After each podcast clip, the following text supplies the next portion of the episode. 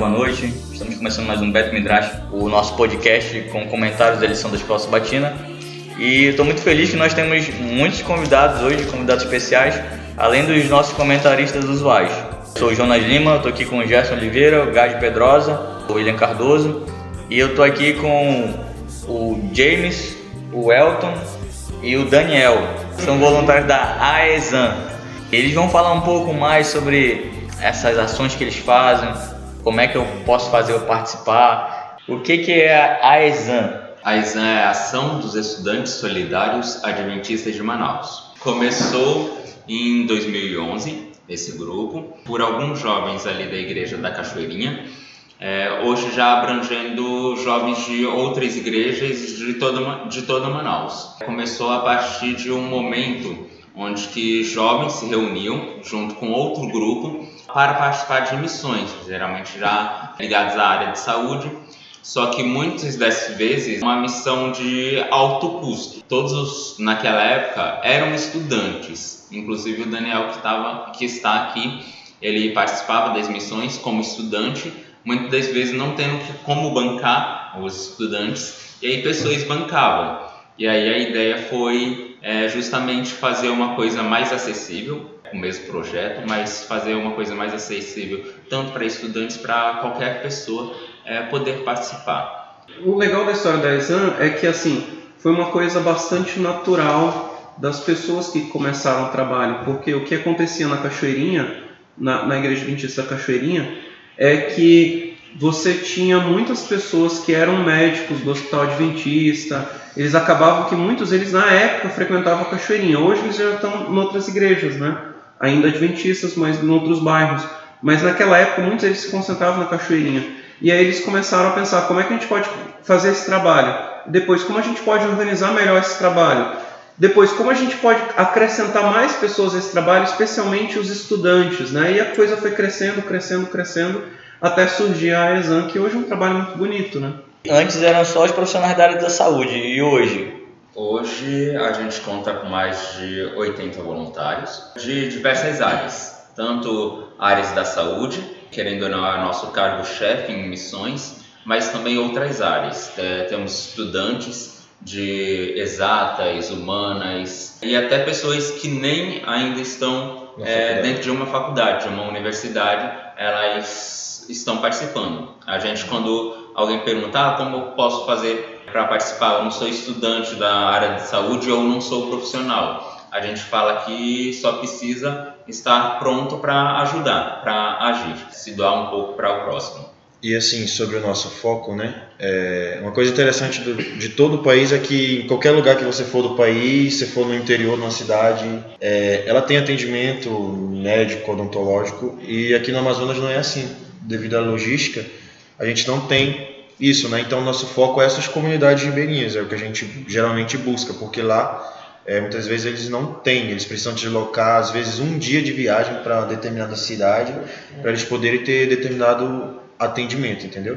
Então, quando a gente vai, é para colocar a mão na massa mesmo. Os dentistas que vão, vão para atender mesmo na prática, os médicos vão para atender mesmo na prática e mesmo. E todo o equipamento que, que é utilizado, que é necessário, está tá no barco, vai através Sim, a gente leva o uhum. odontológico, né? Nós temos o nosso chefe da odontologia, que é o Dr. Eliseu, né?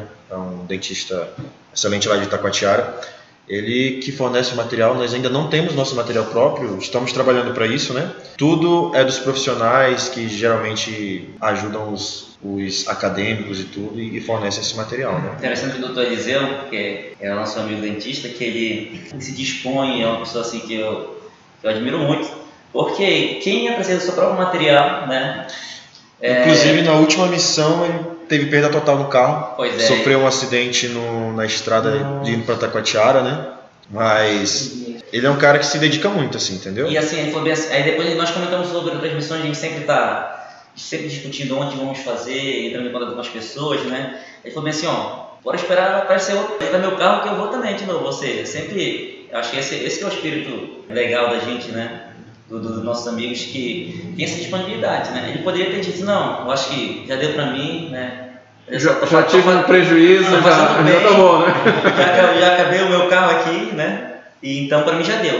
Não, ele falou assim, espera, deixa eu, deixa eu conseguir meu carro, deixa só ajeitar esse carro aqui, filho, hoje já, já, já tô na ativa mesmo. Eu, eu agora estou concluindo o curso, né? Mas assim, muita coisa eu, tive que aprender, eu aprendi lá com ele, né? Você está tá prática. estudando. Odontologia, sou estudante de odontologia. Sou o único acadêmico aqui, né?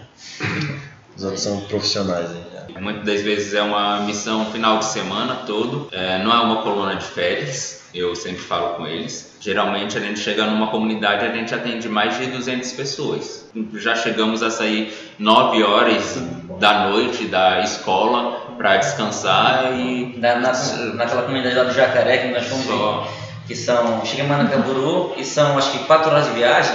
A gente começou a atender de tarde e aí eu, eu acho que eu acabei o meu atendimento umas, umas 6 horas e o pessoal do dono continuava. Aí o amigo nosso Samuel, que é, que é da enfermagem, ele chega e sai correndo no, no, no bem assim, quem quer arrancar dente, quem quer arrancar dente? aí os meninos saíram correndo. Sei que nessa, nessa situação nós acabamos, encerramos naquela, né, é, umas 10 horas da noite, né? E no outro dia nós continuamos, mas eu achei, eu achei muito bacana. E o pessoal lá, e a fila grande, e o pessoal muito grato, acho que isso é o mais importante. Essa situação do, do não ser da da saúde, né? Que, que pra gente não importa tanto, porque o mais importante é se doar e fazer um bom trabalho. A gente sempre, eu sempre comento com eles que o mais importante nessas ações são pessoas que recebam bem as pessoas, né? Que não importa se você quer fazer o bem ou se você está disposto a fazer, mas se porventura é, a pessoa não se sentir bem, não vai ficar confortável para ela. Então, todos os nossos colegas, né, que participam da recepção, ou para fazer ficha, ou para cumprimentar o pessoal, ou para ajudar a organizar, abraçam muito, né, tem essa questão da humanização muito do atendimento, que fica muito marcante, né? E a gente vê isso. A gente que está lá na ponta, já no consultório atendendo, já, já percebe que o pessoal já vem trazendo toda aquela carga de felicidade até ser atendido, né? Faz atendimento, a gente tenta reunir o máximo de, de medicação também para a pessoa já sair de lá. Às vezes, a gente, aqui em Manaus, pega receita e vai comprar. Mas lá numa comunidade, em outra cidade, ou subir do rio, não tem como ela comprar uma medicação, nem que seja a medicação mais barata possível, ou mais, mais acessível como uma de pirona. Então a gente faz sempre um esforço, pede muita doação, a gente tenta levar o máximo de medicação que a gente consegue. Pra, a gente tem uma farmácia própria, né? tem um Uhum. sabe pela farmácia, né? Então, o nosso amigo farmacêutico, para distribuir pro pessoal. Eu tenho duas perguntas. Uma é o seguinte: o público-alvo de vocês é somente os ribeirinhos ou atendem outras pessoas também? A gente geralmente tenta concentrar as nossas forças, os nossos recursos para pessoas mais necessitadas. Uhum. É, a gente tem a- essa vontade de ir o mais longe possível, é, aonde realmente não tenha esse atendimento, não tenha essa visão é, em cima dessas pessoas. É, mas atendemos comunidades ribeirinhas, comunidades do interiores Uhum. aqui do Amazonas. É, poucas vezes atendemos, acabamos atendendo aqui dentro de Manaus, mas Sim. atendemos também pessoas aqui dentro de Manaus, por exemplo, até o final né? do, do ano temos uma missão dessa para fazer na Cidade das Luzes, ali uma invasão no Tarumã. Tenta, querendo ou não, atender as pessoas que mais necessitam, realmente. É, A outra pergunta que eu, que eu ia fazer é se, se a ESAN está de alguma forma vinculada ou ligada com a ASA, que é a Ação Solidária Adventista. Não. A ASA acaba sendo a ADRA, geralmente, digamos assim, local. A gente, alguns anos atrás, tínhamos um grande apoio com os diretores da ADRA, o pastor Landerson, que nos ajudou bastante, e o pastor Eber. A gente tinha uma grande parceria com eles, mas hoje a gente está desvinculado tanto da ASA como da ADRA. É, a gente acaba atuando por nossas próprias É forças, com ministério recurso independente, né? isso, de cada um. E aí a missão que ele falou de é, Vila do Jacaré. Uma coisa interessante, eu como diretor, que eu fiquei muito emocionado, é, chegou 5 e meia, a irmã da igreja que tinha convidado a gente para fazer essa ação lá, ela foi e me chamou, irmão, é 5 e meia, a fila tá enorme, pra, ainda tem pessoas para atender e tá chegando mais pessoas. Posso falar que encerrou o atendimento? Senão vocês, antes de eu responder qualquer coisa, o, esse nosso amigo Eliseu, ele foi, olhou para mim e só falou com a irmã, não irmã, a gente vai continuar atendendo enquanto tiver pessoas aqui ou enquanto tiver material. A gente só para de atender quando acabar as pessoas ou quando algum material que a gente trouxe acabar. E aí, por incrível que pareça, foi entrando a noite, deu 8 horas aí acabou luva. Aí a irmã, a gente, vixe, está acabando as luvas, a gente tinha levado umas quatro caixas, e já tinha acabado as quatro caixas de luvas. E aí a irmã foi e não tenho uma em casa, uma fechada, e foi o que a gente atendeu até o final. Uhum. Com uma caixa fechada até as nove e pouco, paramos, graças a Deus, quando tinham acabado todas as pessoas. O material ainda tinha, é, e graças a Deus todo mundo foi atendido.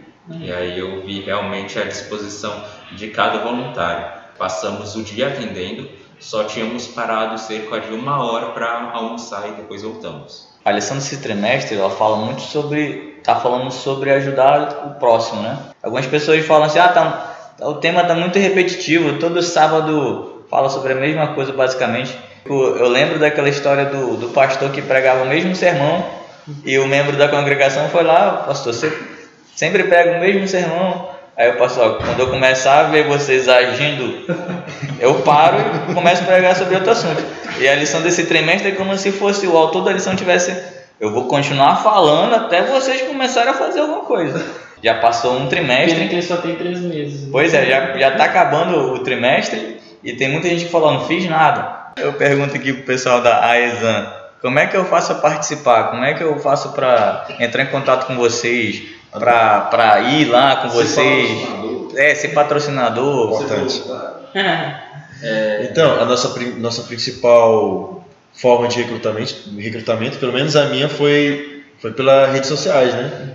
Você manda mensagem pra gente, né? Pode Qual é o perfil nas redes sociais de vocês? No Facebook é Aexam. Voluntariado, no Instagram é Siga Aexam. Facebook, Aexam Voluntariado, no Instagram, Siga Aexam, é só mandar mensagem lá que a gente vai pegar seus dados, sua área e tudo, e a gente tenta encaixar você nas missões. a gente acaba recrutando mais é, por amigos mesmo. E aí as formas de ajuda, nós temos inúmeras formas. Tanto o trabalho voluntário, como a pessoa que é, não faz não tem habilidade ou não quer participar do trabalho voluntário. É, precisamos de materiais, por exemplo. Querendo ou não, toda missão é nós que custeamos. Não fazemos só missões, por exemplo, de atendimentos médicos, fazemos outras missões. Temos agora outubro a missão Criança Feliz, que a gente chama, que todo ano a gente escolhe uma comunidade e vamos, passamos o dia brincando com as crianças e no final doamos brinquedos. Aí estamos aí arrecadando brinquedos. Temos a missão, por exemplo, de visita aos leitos. A gente faz visitas nos hospitais aqui. 28 de É, fevereiro, no 28, não sei como. Aí, por exemplo, a gente estava precisando, meses atrás, de caixa de livro para doar, que a gente sempre leva. A gente ganhou algumas e vamos ganhar mais, pelo jeito. Gente acaba também fazendo uma vaquinha entre a gente, a gente está guardando um dinheiro para conseguir o material justamente de odonto. A Exan tinha ganhado material de odonto. Na verdade, o pessoal da Cachoeirinha, né, é, alguns dos profissionais tinham, doado, tinham dado para os jovens que estavam fazendo missão esse material todo de odonto. E aí, infelizmente, na, no naufrágio de 2011, foi tudo para o Rio. E aí a gente está tentando agora conseguir, e principalmente conseguir um compressor odontológico, a mesa é, odontológica com as canetas, portáteis, tudo, para fazer um melhor atendimento para cada pessoa. Que hoje, por exemplo, na área de odonto, a gente acaba é, fazendo uma restauração leve, já que a gente não tem um motorzinho, uma mais básica, tração, mas aí, por exemplo, uma obturação a gente não consegue fazer isso ainda. Mas com fé em Deus vamos conseguir fazer, quem sabe até o final do ano.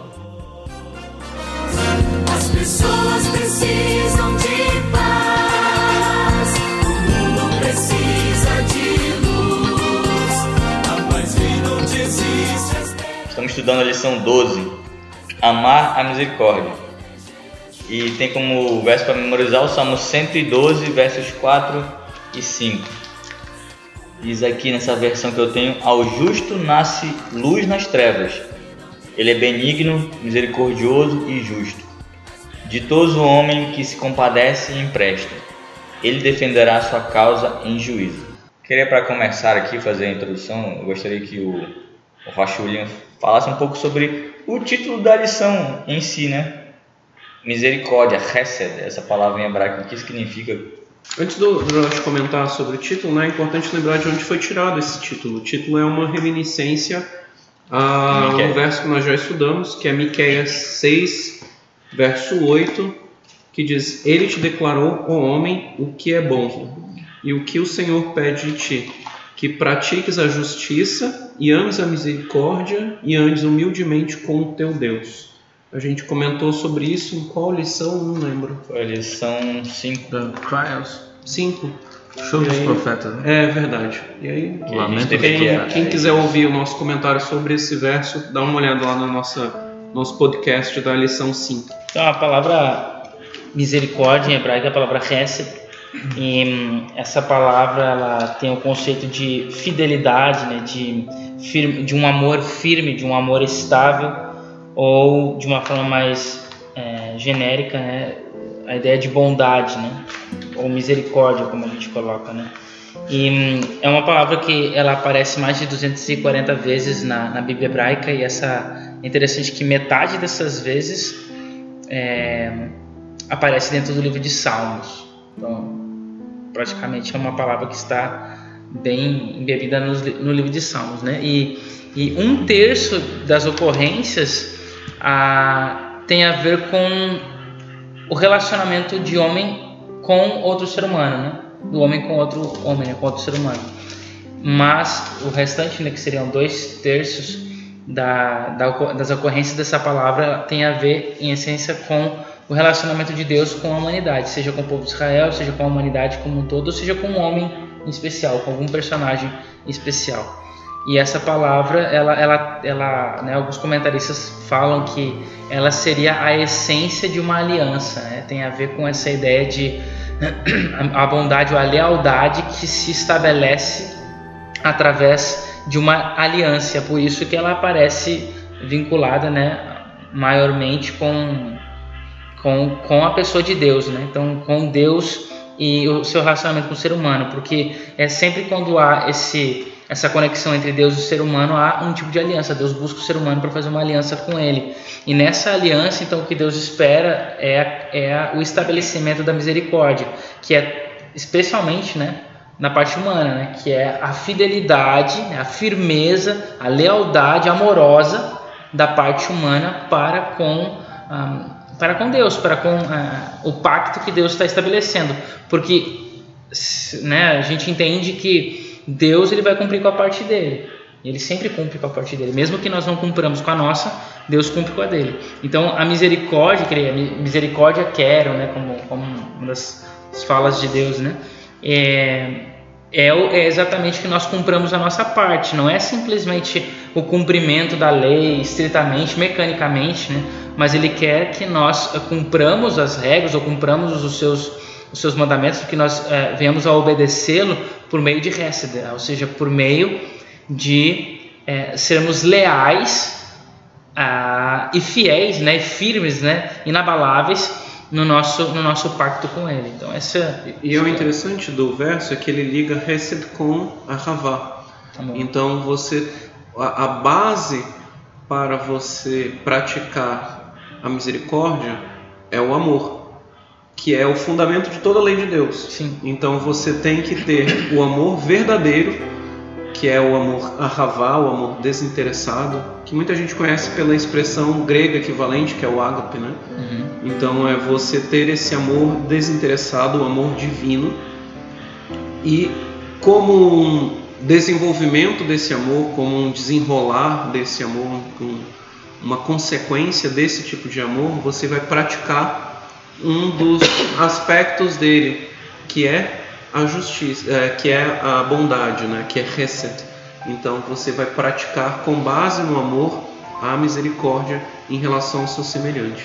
Eu tinha, eu tinha pensado nesses, nesses textos aqui, que na lição dessa semana, a partir de, de um artigo científico publicado algum tempo atrás por um, um professor camaronês.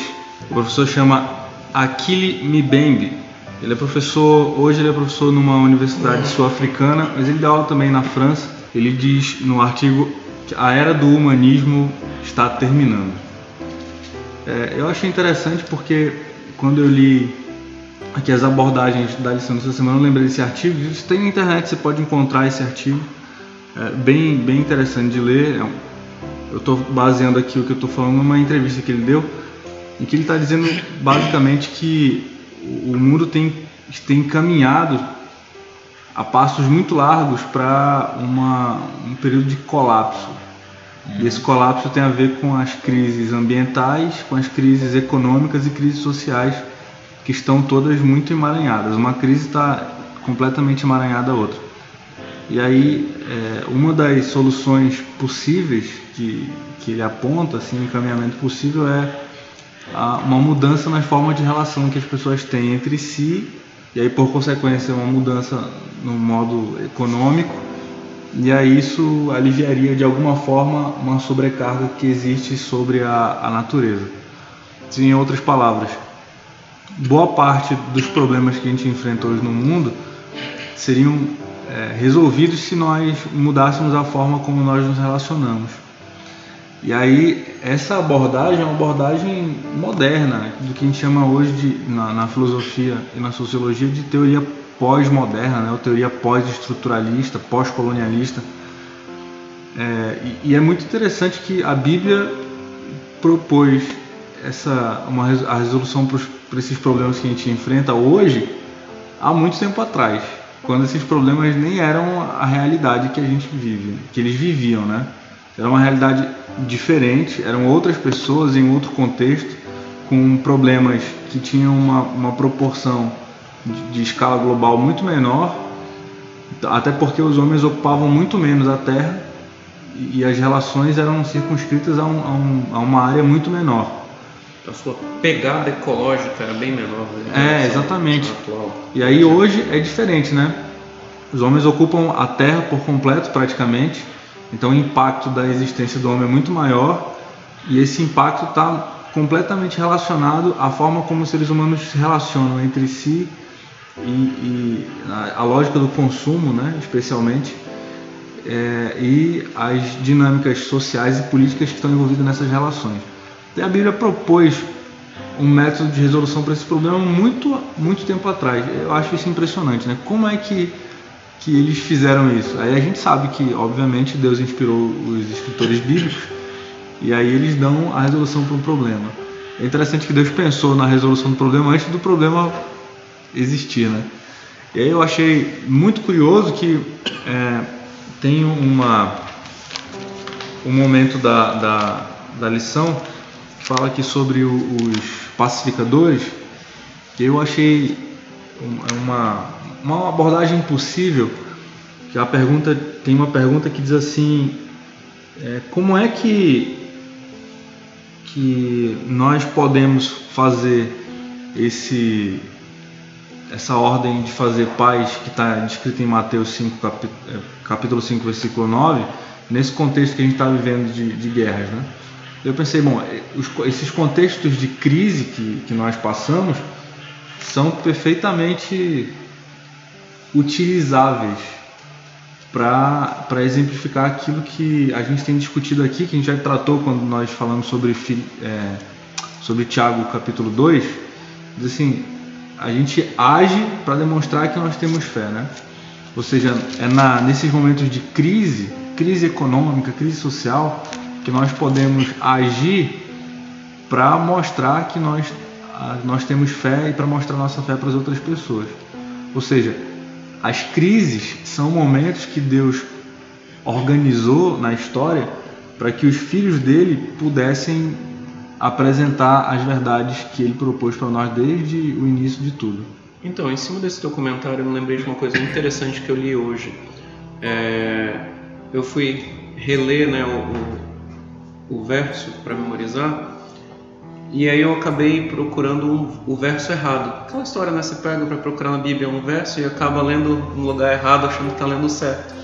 E foi bem interessante a leitura do que eu li errado. O verso é Salmo 112, 4 e 5. E eu li o Salmo 11, 4 e 5.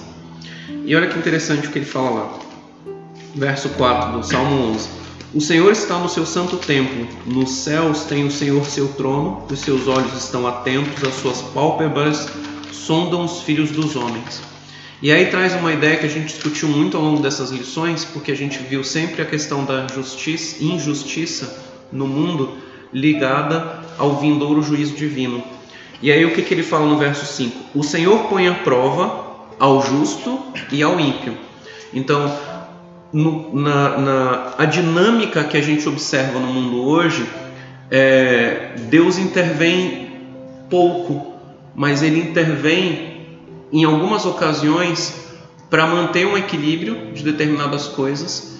E no que ele intervém ou não intervém, ou seja, da maneira como Deus guia o mundo dentro da sua sabedoria, independente da maneira como ele age ou deixa de agir, essas formas como surge a atuação divina, que a gente entende que de certa maneira Deus sempre está agindo, porque nenhuma folha cai que não seja da vontade dele, são formas de provar tanto o justo quanto o ímpio. E aí ele diz: Mas o que ama a violência, a sua alma o abomina. E aí ele já adianta, olha, Deus não deseja a prática que é a prática do ímpio. O que acontece com o ímpio? Então ele está trazendo primeiro a ideia de Deus no seu trono, ou seja, ele vai, ele é o nosso rei, por isso ele é o nosso juiz. Quando ele julgar, o que, que vai acontecer? Verso 6: Fará chover, chover sobre os perversos brasas de fogo e enxofre, e vento abrasador será parte do seu cálice. Então é aquela questão que a gente viu: existe uma retribuição para o culpado e para o inocente. Para o culpado é isso, né? Vento abrasador, fogo e enxofre. E para o justo, porque o Senhor é justo, ele ama a justiça. Então, um lado, o lado que vai ser punido é o que ama a violência. Quem ama a violência vai ser destruído. Agora, o outro lado é o do que ama justiça. E justiça é a palavra aí mishpat, que a gente já tratou sobre ela, que significa justamente a justiça que se pratica em relação ao próximo e não aquelas questões de justiça relativas à prática religiosa, etc. Então, quando ele observa justiça, ele está dizendo o que você pratica no seu dia a dia em relação ao seu próximo. Você é correto com ele? Ou seja, você ama o próximo? Então ele diz assim: o Senhor é justo, ele ama a justiça. Então, quem é justo vai ser recompensado por amar a justiça, porque ele é assim. E qual é a recompensa? Os retos lhe contemplarão a face. A gente lembra até de uma das bem-aventuranças, né? Que diz que é, é, eles verão a Deus. Quem vai ver a Deus? Esse verso aqui diz que quem vai ver a Deus são os retos, ou seja, aqueles que amam a justiça. E se a gente for procurar lá em, em Mateus 5. Mateus capítulo 5, quando ele vai tratar das bem- das bem-aventuranças, ele vai dizer que bem-aventurados, é, Mateus 5, verso 8, bem-aventurados os limpos de coração, porque verão a Deus. E quem são os limpos de coração? A gente já discutiu também numa lição anterior, né? Quando você chega a ser limpo de coração, é porque você já observou numa progressão. Aliás, a gente não falou sobre isso no podcast, a gente falou sobre isso no, na escola sabatina, mas não deu para comentar no podcast, né?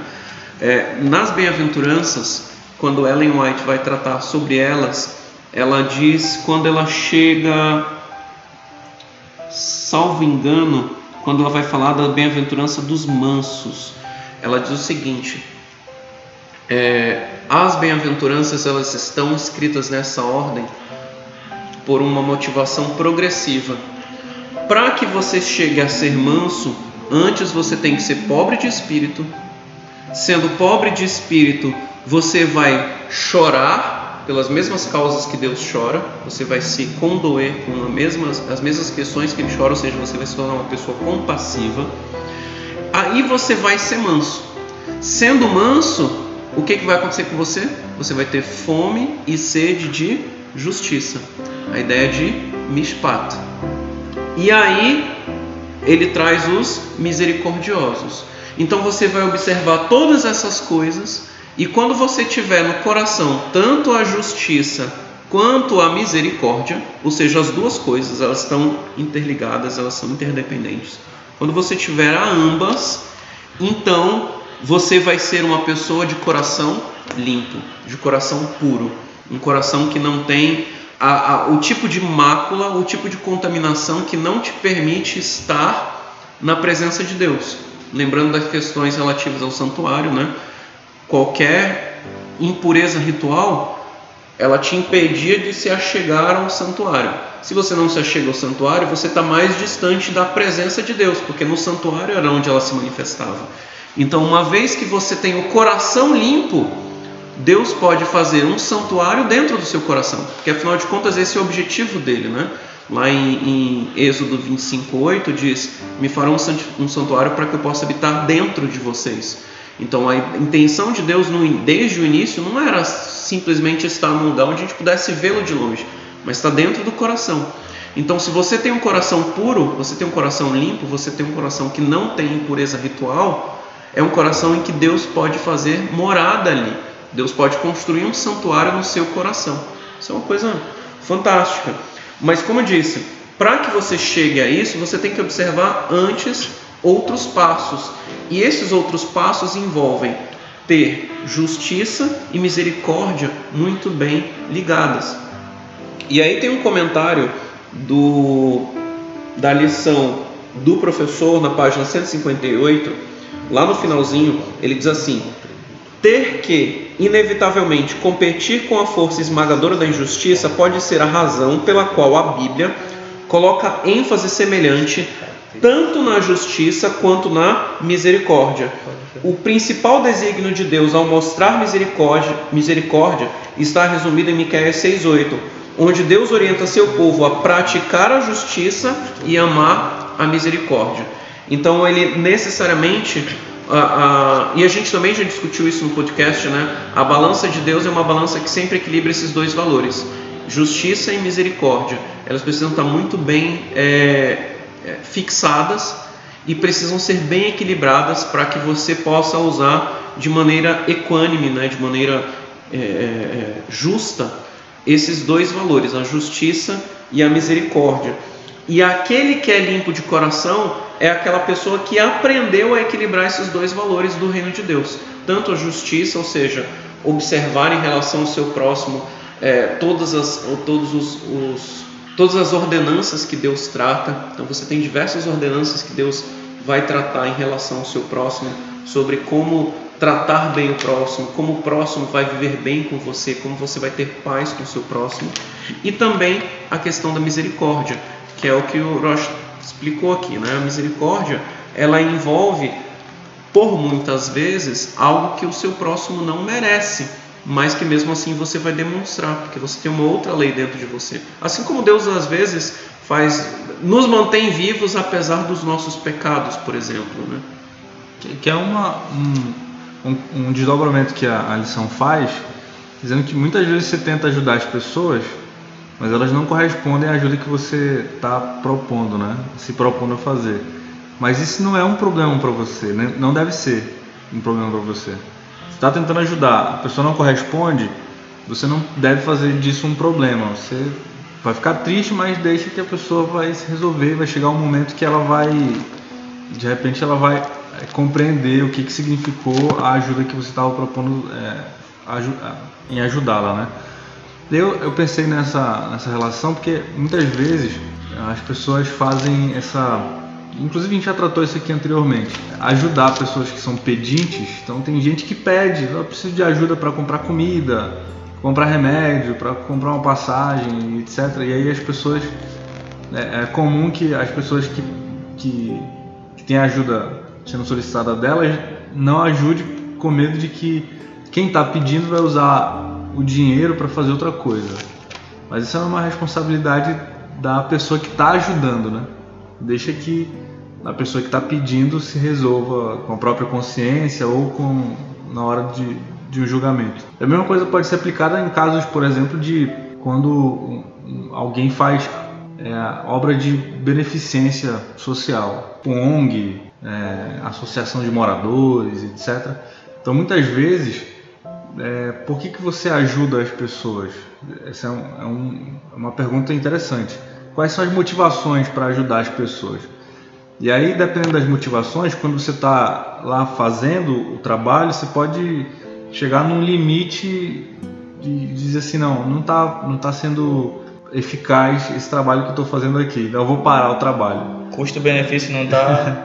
É, mas, e aí a lição apresenta isso aqui. Não é a sua obrigação. É, quer dizer, você não deve se entristecer a ponto de, de parar de fazer a ajuda para as outras pessoas. Porque o resultado pode não ser resultado imediato, né? O resultado pode vir depois. Então as ajudas que você presta para as pessoas, você obviamente não inicialmente você não faz esperando retorno imediato, nem esperando retorno para você, né? São retornos para a eternidade, porque a ajuda que se faz deve ser a ajuda que através da ajuda apresenta para a pessoa ajudada um reino dos céus. né? E mais uma vez, fazendo comercial no podcast sobre o podcast, é, quem quiser lembrar de critérios para ajudar o outro, a gente falou na lição 10, ou seja, no décimo podcast dessa temporada, sobre as oito, os oito níveis de Sedaká segundo Maimônides. Então você tem critérios aí que te auxiliam a, a determinar quando, quando e como e qual é a melhor maneira de ajudar alguém. Né? Inclusive a gente tratou sobre isso aliando alguns pensamentos do que é feito na própria instituição adventista e os conselhos da Irmã White. Salmo 112, versos 4 e 5. Nosso verso para memorizar, né? Eu vou ler aqui a versão corrigida que diz assim: Aos justos nasce a luz nas trevas, ele é piedoso, misericordioso e justo. Bem irá ao homem que se compadece e empresta, disporá as suas coisas com juízo. Então, o verso para memorizar ele me chamou muito a atenção, porque, por exemplo, em hebraico, como é que está colocado esse verso? Ele diz assim: Zarar, Bahosher, Or, Layasharim. Então, Zarar, que é o nasce. Então, no, no hebraico, né, geralmente primeiro vem o verbo e depois vai vir o sujeito e o objeto. Regra geral, né? Eu não estou dizendo que é sempre. Eu sei que o hebraico, o pastor William tá, tá fazendo, uma, tá balançando a cabeça para mim, é porque o hebraico é assim: você tem uma regra que deveria ser o mais geral, mas para cada regra você tem 15 exceções e para cada exceção você tem a exceção da exceção. Mas a regra é que primeiro o verbo, depois sujeito e aí objeto, né? Então por isso que ele começa com o verbo zarar, que é o verbo é o verbo de fazer nascer, de que na verdade é, um, é mais a ideia de brotar, né? Ele está ligado a zera, que é a, a semente. Então eu, eu achei fantástico esse verso, porque se você for pensar nesse sentido, o que, que ele está dizendo? É, zarar barosher.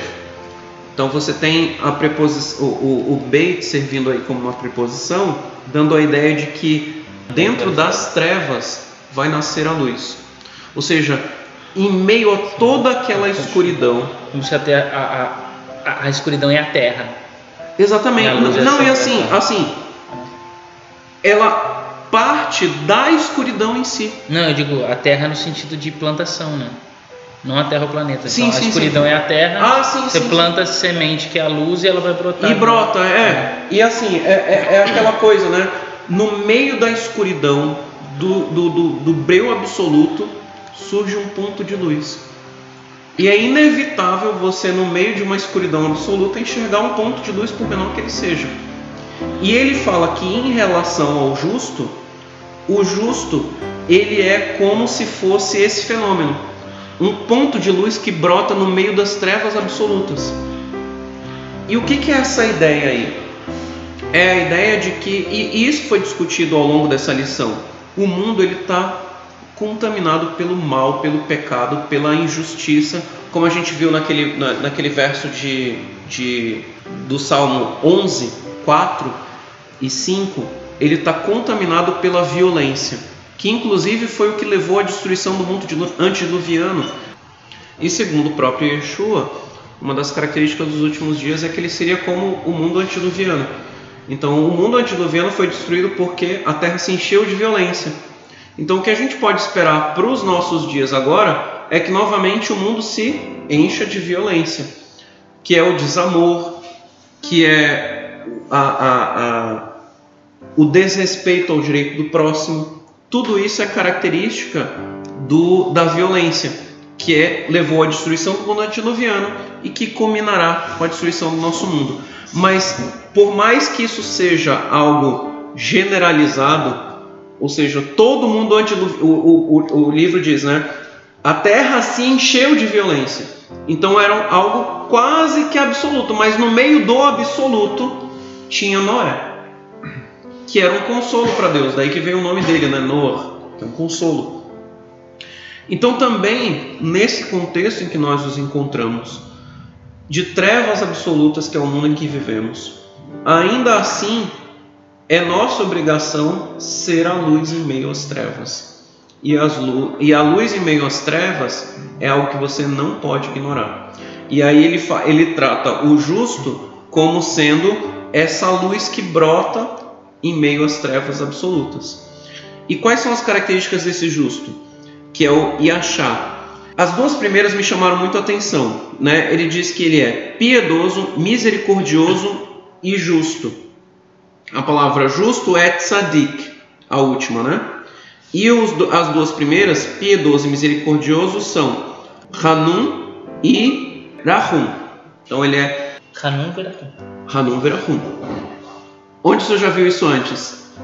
No... Os três atributos.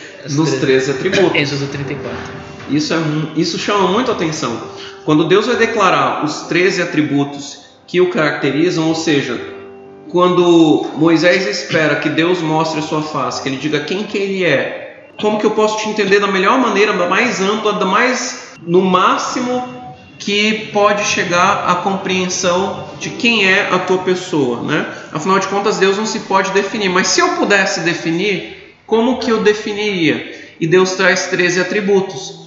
E desses 13 atributos que ele define, os dois primeiros são Rahum Verhanum.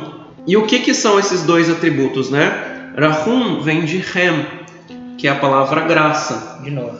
E graça, o que, que é a graça? A graça é algo que você vai demonstrar por alguém, independente de qualquer coisa que ele tenha feito, independente de, de, de uma causa. É o bem que não tem causa. Então, por exemplo, quando lá em Jó, quando Satã vai questionar a respeito da justiça de Jó, ele pergunta: Mas Jó teme a Deus de graça?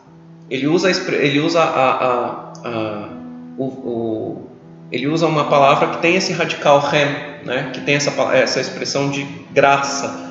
Então ele pergunta: Jó teme a Deus é, sem causa nenhuma? Tentando sugerir no sentido de que, olha, ele deve temer a Deus porque ele está sendo beneficiado por isso. Então a graça, que é rem, né? a palavra hebraica rem, é justamente algo que vem sem causa. E Deus é assim. Ele, ele nos ama independente de qualquer coisa que nós façamos. Ele espera de nós uma resposta de amor. Mas antes que venha essa resposta, ele já nos ama. E ainda que nós sejamos muitas vezes rebeldes, ele continua demonstrando amor e esperando que um dia surja essa resposta. Então, o primeiro, o primeiro, o primeiro atributo que aparece aí do, do, homem justo, do Yachá, é que ele tem Rem, ele é Hanum, ele é, ele é gracioso, ele é gracioso, ele demonstra graça, ou seja, ele faz o bem sem que a pessoa, sem, sem considerar a outra pessoa, independente de quem ela seja ou do que a gente possa considerar um merecimento daquela pessoa para quem ele está demonstrando bem. O outro atributo é Rahum. E aí eu estava procurando Rahum, que é uma das palavras que a gente utiliza para misericordioso, né? E essa palavra ela está muito ligada, às vezes que você encontra essa palavra Rahum, é no sentido de que, por exemplo, lá no discurso de Moisés sobre quando o povo iria é, se rebelar, se voltar contra Deus, se pecar contra outros deuses, ele diz: Mas depois que tudo isso acontecer, depois que vocês tiverem cometido esse pecado, vocês vão se voltar para Deus e Deus vai ser Rahum, Deus vai ser misericordioso. Ou seja, é, apesar do mal que eu possa ter causado, ainda assim Deus vai me perdoar e vai me retribuir como se eu tivesse feito só coisas boas e não como se eu tivesse praticado mal, que é uma coisa bizarra quando a gente pensa na lógica humana. A lógica humana é: me fez mal, eu vou te fazer mal. Ah, mas eu te pedi desculpas. Tá, então eu vou te tratar melhorzinho, mas tu sabes que a nossa relação ficou abalada. né? E quando Jesus lida com esse tipo de situação, por exemplo, é uma situação em que ele encontra Pedro e Pedro pergunta: se alguém pecar contra mim, eu devo perdoar o quê? Sete vezes? O que seria uma boa, um bom patamar? E Jesus responde: não, não sete vezes, setenta vezes sete. Ou seja, quantas vezes perdoar, perdoe e haja como se ele nunca tivesse pecado. O que é um negócio muito difícil, né? Então toda essa lógica do reino de Deus, ela nos pede para que nós sempre façamos o bem, não por causa de uma retribuição ou esperando alguma coisa, esperando mesmo que seja gratidão das outras pessoas, mas porque a bondade está em nós pelo amor que nós temos a Deus e pelas pessoas, independente do que essas pessoas pratiquem, né? E aí em seguida ele vai trazer o tzadik, que é o que pratica a justiça, que busca a justiça, que tem amor pela justiça. E a conclusão do verso 5 é: o homem bom. Quem é o homem bom? O homem bom é o que se compadece. E aí, de novo, a gente vê o, o, o, o Hanun, né? Então ele diz: o homem bom é o que ronem, que é o mesmo, a mesma raiz, né? Como que ele se compadece? Como que ele demonstra que ele tem dentro de si esse atributo da graça? Como que a gente percebe que ele é uma pessoa graciosa? Ele empresta. Ele empresta, ele disporá as suas coisas com mishpat, com juízo. De novo, a palavra mishpat aparece aí. Então, toda essa relação ela é estabelecida com uma pessoa que compreendeu perfeitamente a lei de Deus a fim de praticá-la, de pô-la em prática no mundo, apesar de no mundo a gente não observar essa lei sendo seguida. Apesar de que a lógica do mundo nos pede para quebrar essa lei. A lógica do mundo é contrária a essa lei, mas a demanda da Bíblia é sempre siga essa lei e a recompensa virá. Agora vamos fazer um comentário sobre Mateus 6, 25 33, que é sobre, sobre a solicitude da vida. Então, três coisas interessantes desse texto que a gente pode destacar é que Yeshua ele, ele destaca ali o, a misericórdia, a generosidade para com os pobres, né? Ele também destaca a segunda coisa, quer dizer, não vou colocar em ordem aqui, né? Mas é a generosidade para com os pobres, é, sobre pássaros e plantas, né? E é, a ansiedade, né? Três coisas que ele coloca como se estivessem interligadas, uma coisa está interligada com a outra, né? Como que a gente entende que, tipo, pássaros e plantas estão conectados com a ansiedade e conjuntamente com a ideia de generosidade aos pobres. E essa visão, né, que Yeshua ele apresenta, essa conexão especialmente com o pássaro ali, as plantas, é por causa da visão é, bíblica é, hebraica da, da criação. A criação ela, ela, ela foi criada né, com a ideia de abundância, a presença da, da abundância. Né? Então tudo, todas as coisas elas eram é, cheias, né? elas, elas tinham é, muito, né? Tanto em plantas quanto em águas, quanto em, é, beleza, né? de todos, em todos os aspectos. Então a, a, a criação ela foi preenchida por causa disso com a abundância de, de coisas e consequentemente então ela foi preenchida com generosidade.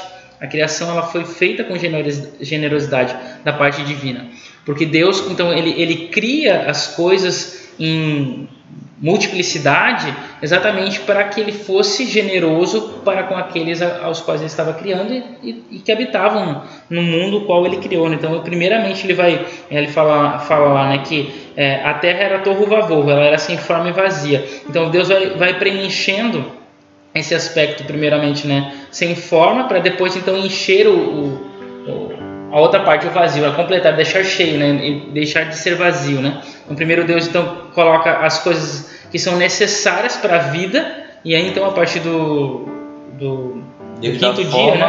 né, é, a partir do quinto dia Deus vai Não, do quarto dia no céu, né? Deus, só que não é vida, né? No quarto dia Deus preenche o vazio dos céus com as estrelas, mas não é vida. A partir do quinto dia que ele começa a preencher com vida, que é no céu através dos, dos pássaros, na- na- na- nas águas através dos peixes e os seres terrestres, né? Incluindo o homem.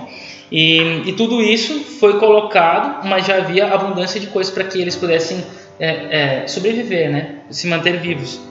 Então, é, quando a gente olha para nosso, os nossos tempos, a gente vê que nós estamos preocupados com o eu, né? E que nos tornamos então ansiosos e cada vez mais egoístas nesse sentido.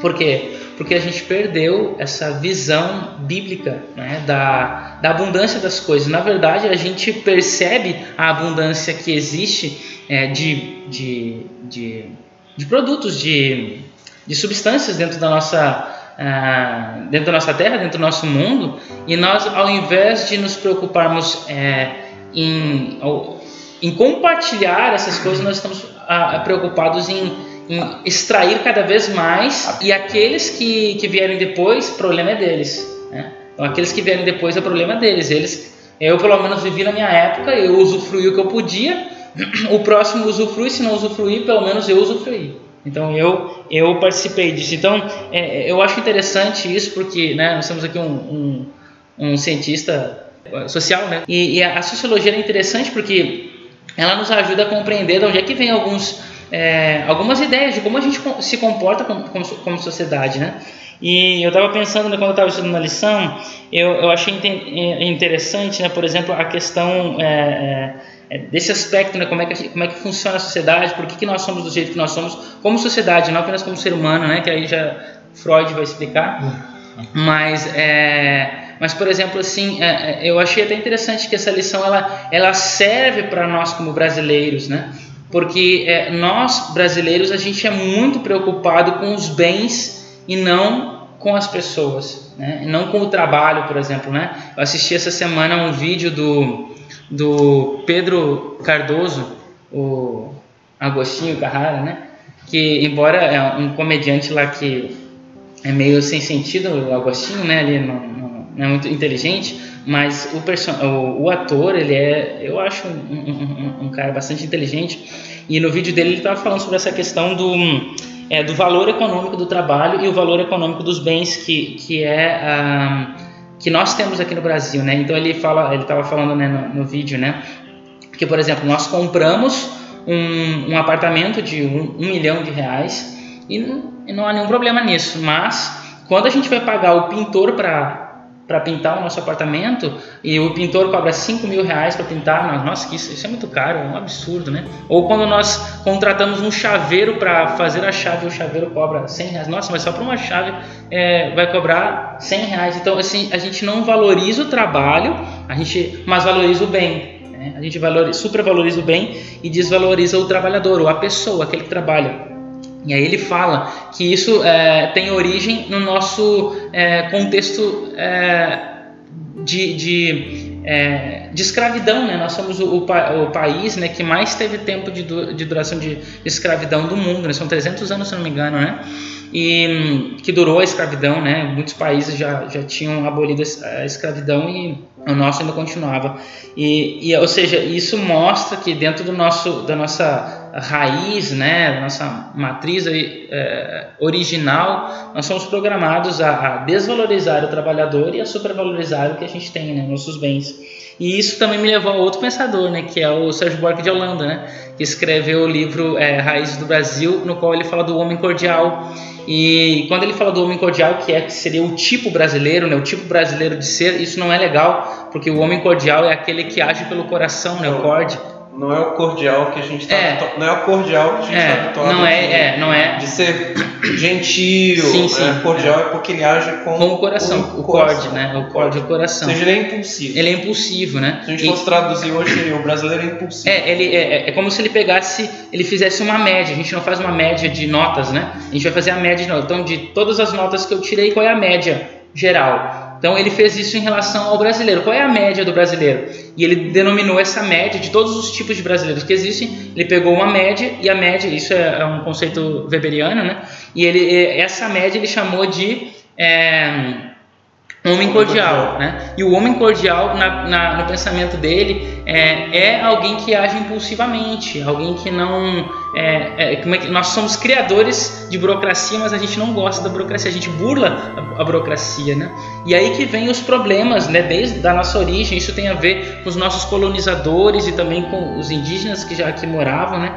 A gente, a gente vai é, é, perpetuando essa, esse estilo de ser, esse estilo de pensar, né? E vai moldando a nossa personalidade é, social, né?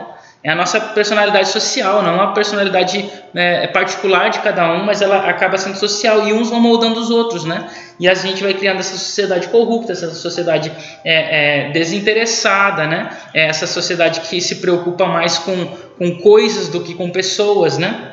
E aí, é, é, este é, eu estou falando aqui do Brasil, né, mas é claro que a gente pode ampliar isso para outros países e para o mundo como um todo, né? E então, aonde que eu quero chegar com isso, né? Que é, é, a- Deus ele, ele criou que a realidade que a gente que a gente participa, ele criou exatamente para que, que que nos influenciasse a sermos generosos, porque a, a, a criação ela é generosa, mas nós na verdade é, nós nos automoldamos de outra forma. Né? Nós, nós acabamos criando um outro sistema pelo qual nós nos automoldamos e assim a gente foge desse, desse padrão que já existe na criação. E é esse que é o convite de Yeshua ali. Ele nos convida a observar a criação para que a gente possa é, eliminar dentro de nós esse, é, esses impulsos né, de, de egoísmo de, e que nos gera né, ansiedade, preocupação, desinteresse pelos pobres, né, pelos pobres, sermos é, é, não generosos, né, ou seja, egoístas. E, enfim, né, todos esses, esses essas situações que hoje praticamente na ansiedade, que é considerada a doença do século 21, né, 20 ou 21, já nem sei mais qual que é, que é a ansiedade gera depressão, né, depressão é, é, é o ápice disso. E por que isso? Se a gente fosse olhar no, no- no mundo antigo, é, antes do, do contexto é, da ascensão do capitalismo e da, e da e da, da revolução industrial, a gente percebe que as pessoas elas viviam é, é, num contexto é, é, é, de agricultores, né? eles eram agricultores, trabalhadores é, mais simples, né? com uma técnica mais simples, mas depois que vem o desenvolvimento das técnicas, né? a, a, a gente também, através da Revolução Industrial, nós criamos cidades superpopulosas, porque antes da Revolução Industrial, acho que a cidade mais populosa ela tinha em torno de, de acho que no máximo 200 mil habitantes, acho que nem isso. né? E hoje a gente tem cidades superpopulosas e com a superpopulação a gente cria né, é, a pobreza, o aumento da violência é uma consequência disso e hum, nós acabamos não dependendo mais da natureza, porque agora a gente, a gente explora aqueles que trabalham na, na pela natureza, né? Então a gente é, usufrui disso, a gente come coisas empacotadas, coisas enlatadas, que a gente não planta mais, a gente não se relaciona mais com a natureza, a gente não consegue observar o céu mais, porque além de fumaça, ainda por cima tem muita luz, a gente não percebe mais isso. Então, o convite de Yeshua é um convite extremamente oportuno para quem vive no mundo no qual nós vivemos hoje, porque é um convite a nós observarmos a, a natureza e da natureza nós é, deixarmos de ser tão ansiosos e, e que o, o, a, como se fosse a chave para que a gente elimine a ansiedade da nossa vida é ajudar as pessoas. E eu achei muito legal isso. Isso é uma das coisas que mais me chamou a atenção nessa lição, porque eu, eu pensei em mim, né? No caso, né? eu estava pensando em mim né? e, e da importância disso, né? Na, na minha vida, assim, a gente, é, é, é, eu me sinto uma pessoa ansiosa, né? Porque ainda mais agora que eu vou sair daqui, né? Ir para outro lugar e essas coisas me perturbam à noite, né? Sobre o que, que vai acontecer comigo, com a minha família que, que eu estou colocando em risco a fazer uma viagem para um lugar desconhecido e morar lá. Então, é, isso eu acho que é muito interessante, que a nossa grande preocupação, é, que é, acho que é a essência do mundo edênico, é, que é, olha, a tua preocupação é obedecer a palavra de Deus, sobre o que tu vai comer, sobre o que tu vai vestir, essas coisas, é Deus quem, quem controla isso, né? Você consegue perceber algum pássaro que passa fome, ou alguma flor que deixa de exibir beleza, todas elas são abençoadas não né, a natureza ela se cuida porque existe um, um criador por trás dela e assim também deve ser conosco, né? E essa é a vida que Yeshua ele viveu, né? Quando a gente observa a vida dele, exatamente foi essa a vida que ele viveu. Ele viveu uma vida desinteressada e interessada nas pessoas, né? Gade agora mesmo falou sobre o, o historiador, né? O Aquile, né? É, Mibambi, Mibembe, né? E, e, e eu achei interessante porque isso me fez lembrar de, de Buber, né? Martin Buber, que é, um, que é um filósofo judeu e ele fala sobre a filosofia do diálogo. E isso é muito legal porque é, é, ele, né, que viveu aí no primeiro, praticamente, né, eh, produziu, né, ideias, né, no, no, na, primeira metade do século XX, ele, ele, ele fala sobre essa, essa, essa ideia, né, que o homem, ele, ele nasceu para o interrelacionamento, né, entre pessoas e coisas, né, eu tu que ele chama, né, e eu isso, né, e hum, nesse interrelacionamento nós nós vivemos para o relacionamento só que a gente está mais preocupado conosco mesmo né? E a gente vive num mundo no qual nós somos individualistas somos egoístas e isso é retroalimentado cada vez mais em cada geração em cada tempo né? E nós acabamos nos, nos importando mais com essas coisas mais com aquilo que a gente vai ter. A gente está preocupado com o que a gente vai comer daqui a pouco é, e se a gente vai comer no Burger King se a gente vai comer no McDonald's se a gente vai comer aquilo lá o, o, é, é, no comeu, morreu. Mas a gente, a gente não se preocupa, por exemplo, com a pessoa que vai pedir dinheiro ou alguma coisa, ou que vai vender um simples é, house, né? Na, no, no, no, farol, no sinal, né? E, então, a, a, e a gente prefere, a gente vai gastar 30, né? Que é por aí, 25, 30 reais num combo, num, numa, numa lanchonete, aí é, é, é, é né? Do sei lá, do Burger King, ou sei lá, qual que seja, mas a gente não gasta um real para ajudar uma pessoa né, na, na, no farol. Então, a gente é, não tem mais essa questão de, de valores, estão, estão totalmente invertidos e, e a, dica que Yeshua nos dá aqui é exatamente a observação da natureza, né? Observarmos a natureza, ou seja, aquilo que está ao nosso redor. Uma das coisas que ele fala é sobre o pássaro. Eu fiquei pensando, né, por que o pássaro? Porque o pássaro, logo, logo o pássaro, né? Em Lucas ele é, é, específico, uma espécie específica, né? Que é o corvo. É, é, Lucas 12, se não me engano, né? Ele fala é o corvo. E por que o pássaro? E eu fiquei pensando, poxa vida, é, quais foram os animais que eu vi hoje no meu dia? A gente está gravando à noite aqui, então né, né, o dia já acabou. Quais foram os animais? Eu hoje vi muitos pássaros e vi um lagarto, que foi o que, que eu vi. Eu estava passando no, no passeio do Mindu e vi um lagarto lá. Então, ou seja, eu vi vários pássaros, desde manhã quando eu acordei, vi pássaros na minha janela, vi pássaros ali na árvore ali de casa, é, é, vi pássaros lá no passeio do Mindu, tinha um monte inclusive. Né? Então, pássaros é algo que a gente vê constantemente, a gente pode não ver outros animais que também são abençoados por Deus igualmente, iguais aos pássaros, mas Yeshua ele usa com um animal que é mais comum, né? O pássaro está, qualquer momento, você vê ele desde manhã, você pode acordar com um, né?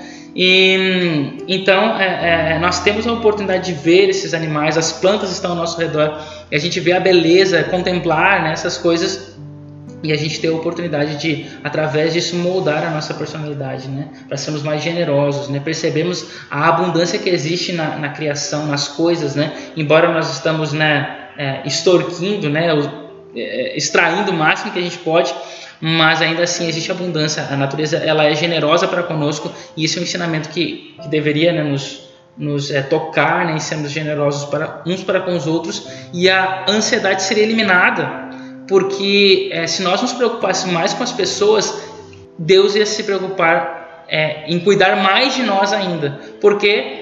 Porque outra pessoa iria se preocupar comigo, né? Então, quando eu estou me preocupando com alguém, alguém está se preocupando comigo. E esse alguém se preocupando comigo é Deus é, usando pessoas para abençoar a minha vida. Esse é o comentário de Ellen White na, na porção de sexta-feira. Se você tem uns trechos do Espírito de Profecia que dizem que você cuida das outras pessoas no momento que, que ela está necessitada, em contrapartida, quando você estiver necessitado, você vai ser cuidado. Né? Sim. É um instrumento de Deus para cuidar das pessoas que precisam agora. Quando você necessitar, Deus vai usar outras pessoas como instrumento para cuidar de você. Agora, quando eu leio esse verso, eu sempre gosto de comentar como a nossa teologia deturpada de hoje é, gosta de interpretar esse texto. Então, o texto diz: Buscar em primeiro lugar o reino de Deus e todas essas coisas vos serão acrescentadas. E a gente usa isso como no sentido De todas as coisas. é tudo que eu quiser eu vou conseguir se eu colocar Deus em primeiro lugar. né? Então Teologia da prosperidade. é uma ideia como da teologia da prosperidade, né? Então você, olha, o problema não é você querer ter um carro, o problema é você colocar um carro em primeiro lugar. O problema não é você querer ter riquezas, o problema é você colocar riqueza em primeiro lugar. Mas o texto, ele diz: todas essas coisas vos serão acrescentadas. E quando você fala de essas coisas, ele fala de comida, bebida Uhum. e roupa, vestimenta, que é, É o básico, o básico, né? Da- A base Se a gente. ah, é o básico da pirâmide de Maslow, que né? são, que são, que são é, é, exatamente a essência do que acontece no, no, no Éden, né? Eles estavam nus, mas não sentiam frio, não, não, não, não, não percebiam a nudez, e eles tinham alimentos ao redor deles. Que era provido por Deus. que era provido é, por Deus. E aí então a, a serpente ela tenta na alimentação e logo em seguida eles percebem a nudez e precisam de vestimenta. E aí então vem a vestimenta que Deus que provê para eles novamente. Então essas duas questões básicas aparecem na criação E quando Deus vai tentar o. Explica como é que o homem ia trabalhar para se sustentar. né? E qual foi a prova que Deus fez com os, os israelitas no deserto? A Sim. gente leu a Paraxá alguns dias atrás, né? Ele te provou e te humilhou. Com o quê? com ó, Com o o maná, maná e a, a, a roupa que nunca e a roupa que nunca desgastava. exatamente né? Que- Então eram as mesmas coisas. Por quê? Porque ele até faz uma assimilação. É, no, no, no português a gente tem a tradução, né? A vida como sendo roupa e. Perdão, a vida como sendo é, alimento e vestido, e corpo com vestimenta, né? Só que vida lá no grego é o psique. Então seria na verdade alma. Então ele está tratando de alma e corpo. Alma ligada a comida e bebida.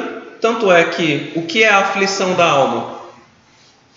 Sim Jejuar. jejuar Afligir a alma é fazer um jejum. Fazer um jejum é você ficar sem comer e sem beber. Então você está afligido a sua alma. e vestir É. se simples de uma forma simples né?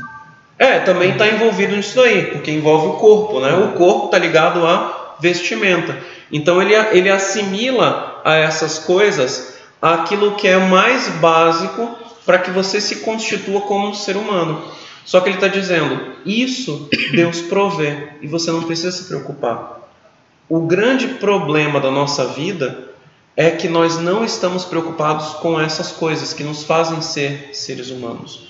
Nós estamos preocupados com o que na verdade, na verdade é supérfluo. sim E no- na preocupação com o supérfluo, nós passamos por cima do nosso próximo e passamos por cima da lei de Deus. Nós fazemos uma inversão da ordem em que as coisas devem ser. Qual, qual é a ordem que as coisas devem ser? Você primeiro ama a Deus, depois você vai amar o próximo e aí você vai aprender o que é amar a si mesmo.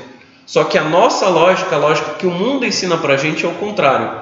Ame a si mesmo. sim Então, quando alguém tem algum problema, quando alguém está ansioso, quando alguém está deprimido, você precisa se amar. Essa é a lógica do mundo. O mundo tem uma lógica inversa à lógica da Bíblia. Sim. Você primeiro tem que amar a si, para depois amar o próximo, como a si mesmo, Uhum. e aí amar a Deus. Uhum.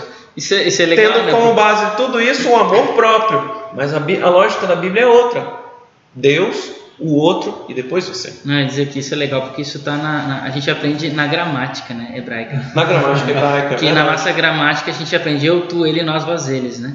Então a gente, essa é assim que a gente conjuga os verbos, né? Desde a primeira pessoa até a última pessoa, que seria a terceira pessoa Porque o português é uma língua relativamente moderna. É, e, e é uma língua... Na, é, na lógica moderna, primeiro vem eu, Sim. depois e, tu e é e uma por língua último- latina que, que é derivada do grego, né? Já o hebraico é diferente, né? A construção é, é que é através do verbo, né? Primeiro é o ele, depois tu, depois o eu, depois o eles, depois o vós, depois o, o, o nós, né? Então é, é totalmente ao contrário. Então sempre é a terceira, segunda e primeira pessoa, né? Essa sequência. Na É, verdade, a primeira pessoa é o ele, a É. segunda pessoa Exatamente. sendo tu, e a terceira pessoa que é o É eu. o eu. Exatamente. Então, e, ou seja, gramaticalmente, né? Tu já é induzido a pensar que ele é o mais importante do o outro.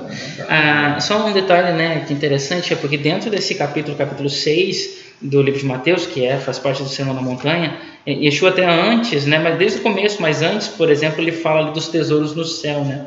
para não acumular tesouros na terra e sim acumular os tesouros do céu. Então, uh, Yeshua está dentro desse capítulo mostrando quais são as prioridades né, daqueles que habitam nos céus, né, daqueles que habitam no reino dos céus ou que querem habitar no reino dos céus.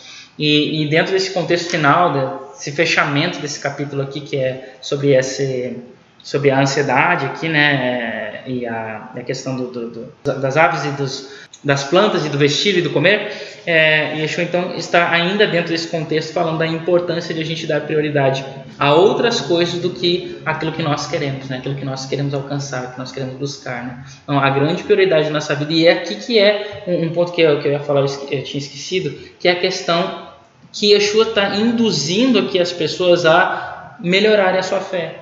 Porque viver dessa forma é, é, é, é quase um hippie, né? é, é, viver é, através da fé, né? Porque, é, ou seja, ao invés de eu dar tanta preocupação àquilo que eu quero ter, eu dou mais preocupação àqueles que estão ao meu redor. E para que eu deixe de, de, de, me preocupar comigo, comigo mesmo, daquilo que eu vou alcançar, que eu preciso ter, que eu preciso comprar, que eu preciso né, obter, eu me preocupar com as outras pessoas e, e, e esperar que eu ganhe o que eu preciso de Deus, isso é, exige muita fé. Por isso que eu disse que eu estava pensando muito em mim sobre isso, né? Porque, nossa, eu gostaria de, de aprender a, a viver assim, né? A, a melhorar isso na, na, minha vida, né? E eu sei que isso é difícil, mas se Yeshua falou, não é impossível. Mas não deixa a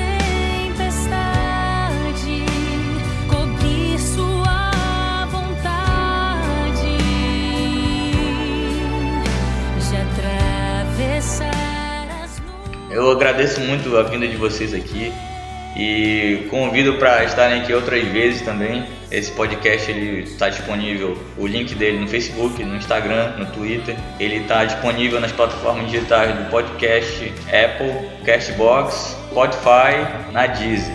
Nós convidamos você a seguir os nossos amigos que dá a Exam e também nos seguir nas redes sociais no perfil BBT Manaus. E lembrando que domingo que vem é o dia final pro Projeto Manaus, você fazer a assinatura da lição da Escola Sabatina. Então aproveite, nós estamos nos encaminhando para o final do trimestre. Nós agradecemos a audiência, obrigado a todos. Então nos despedimos aqui, feliz semana, um Shabbat Shalom.